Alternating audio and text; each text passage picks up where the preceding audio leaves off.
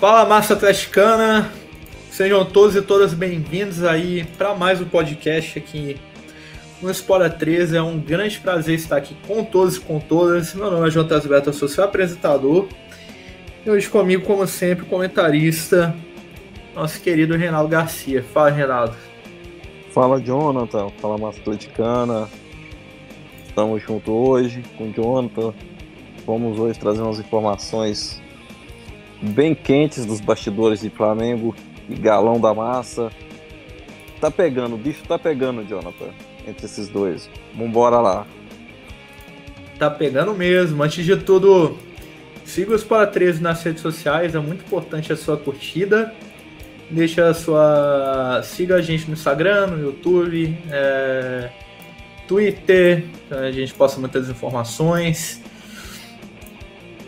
TikTok, e tudo mais, tá? A sua seguida é muito importante e a gente está sempre disponível aqui para para responder vocês, caso vocês queiram comentar os assuntos que a gente falar. A gente está sempre aqui, beleza? Então, pessoal, é, desde que ficou definido que a briga pelo título ali seria entre o Atlético e o Flamengo pelo Brasileirão, começou ali até por causa de umas polêmicas de arbitragem que envolveram principalmente o Atlético, né? Que interessante. Mas começaram umas polêmicas de arbitragem aí e iniciou-se uma guerra de bastidores aí entre Atlético e Flamengo, que não parece muito perto de acabar.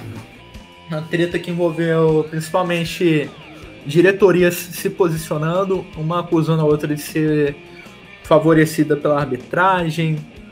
É, teve treta de vice-presidente do Flamengo com ex-presidente do Atlético e ex-vice-presidente também respondendo esse cara. Muitas notas, muitas representações na arbitragem. Muita coisa acontecendo, né?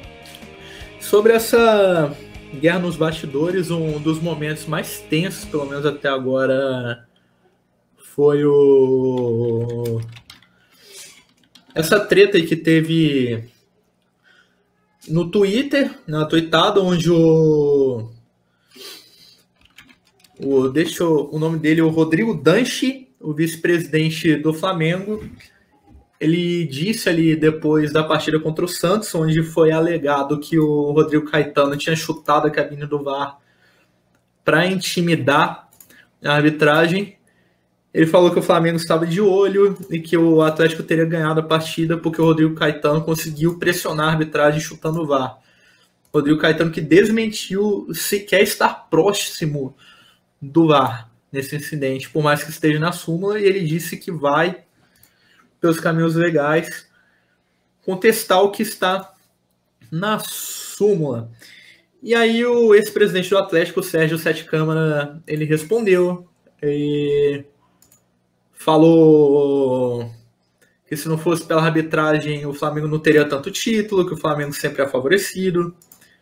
O ex-vice-presidente do Atlético, o Lázaro Cândido da Cunha, também respondeu Aí a torcida dos dois lados começou a se atacar.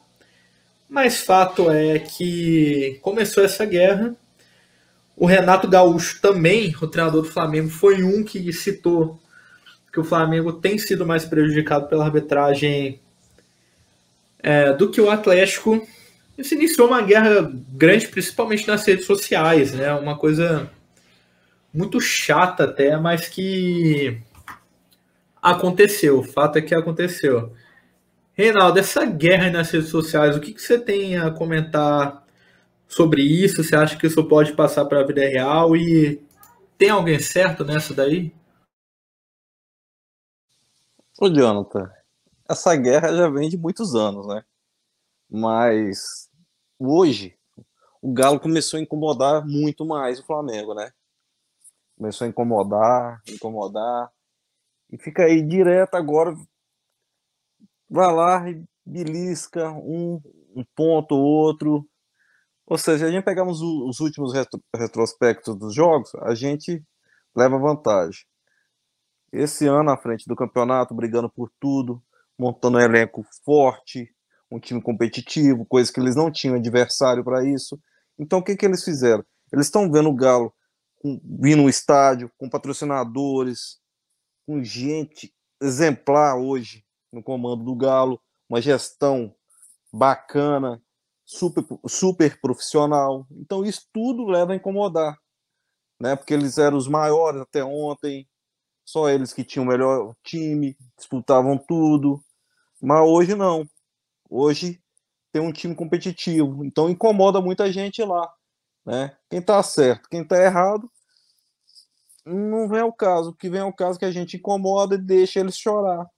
Eles querem chorar? Vão chorar. E nós vamos reivindicar nossos direitos. Entendeu?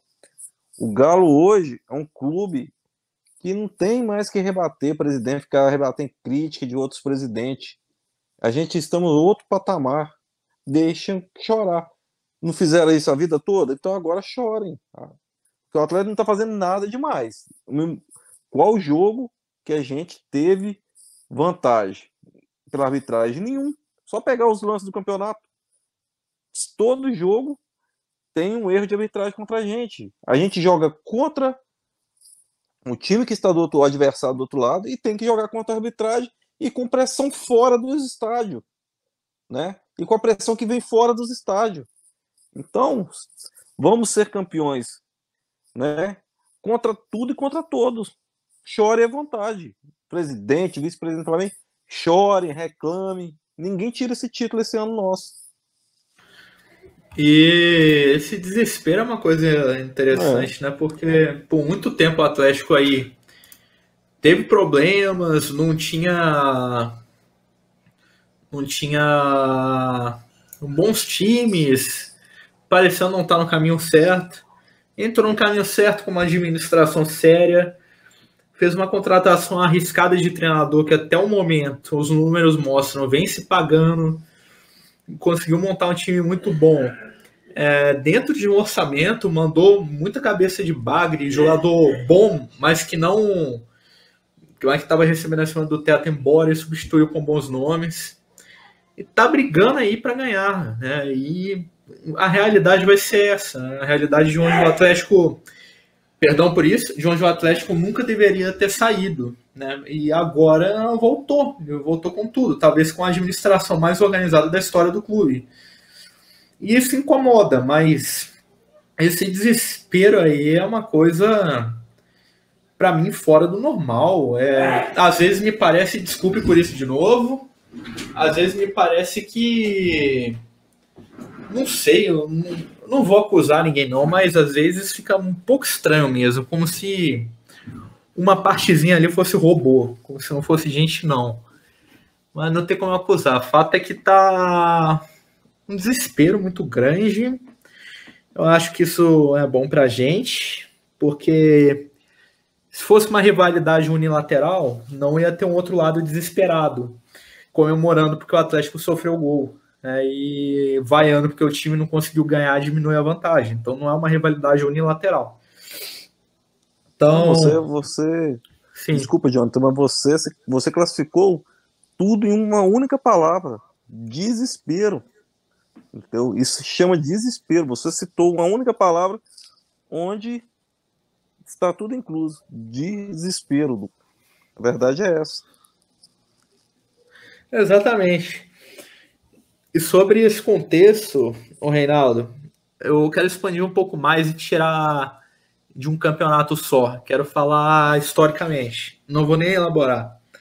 O Atlético é o time mais prejudicado da história do futebol brasileiro e o Flamengo é o mais ajudado? Sim, claro. A história está aí. A história, arquivo, história, está tudo aí para provar. É, eu vou concordar até que alguém prove o contrário. Até que alguém prove o contrário. E por que, que a imprensa tem esse tipo de relacionamento, de às vezes tratar o Atlético com desprezo, favorecer o Flamengo? Às vezes você vê o mesmo contexto sendo tratado de duas maneiras diferentes pela imprensa. Queria que você me explicasse um pouco mais sobre isso. Na minha opinião, já deixando bem claro, tudo que é fora do Rio e do São Paulo não é interessante, ter tratado com desprezo, mas eu quero saber a sua opinião. Não, mas isso é normal, né? A imprensa eixo Rio São Paulo adoram criticar, né? Isso aí tá, como disse, tá na história também. Eles adoram criticar. Se o Galo fosse um time de São Paulo ou Rio de Janeiro, ia ser um dos maiores clubes do mundo, do Brasil, né? Mas como a gente está em Minas, né? Para eles aqui não tem, não tem valor nenhum. Então a imprensa é clubista, a verdade é essa. A única palavra para a imprensa é clubista. Ah, gente, vamos andar com as nossas pernas, conquistar títulos, com o nosso estádio, com a nossa torcida, e deixam falar. Deixem falar. E vamos conquistando. Todo ano vamos se a gente conquista pelo menos um título importante. Pois é, e a gente quer saber muito a opinião de você sobre todos esses assuntos. Pra gente aqui passando a limpo, parece que tá muito tá muito claro. Tá muito claro a nossa posição, né, a questão do desfavorecimento histórico para um lado para o outro. Relacionamento da mídia que para mim não faz um bom jornalismo. É... Claro, é muito difícil de tocar nesse ponto, porque é uma parte da imprensa muito corporativista, mas não acho que faz um bom jornalismo, às vezes, né, nem só com o Atlético, não. É com um time que não seja do Rio e do São Paulo mesmo. E vamos torcer, né, que o Galo consiga ser campeão, porque a gente tem um time muito forte. A gente tem uma chance de ser campeão, que depende da gente. Queria desejar uma boa noite a todos e a todas aí. Dia bem corrido aqui. Se você gostou do podcast, segue a gente. A gente vai estar aqui na semana que vem. Como sempre, muito obrigado. Dê tudo certo. Deus abençoe o Galo. Valeu, Reinaldo. Valeu, Jonathan. E explorada neles, Galo. Explorada, Galo.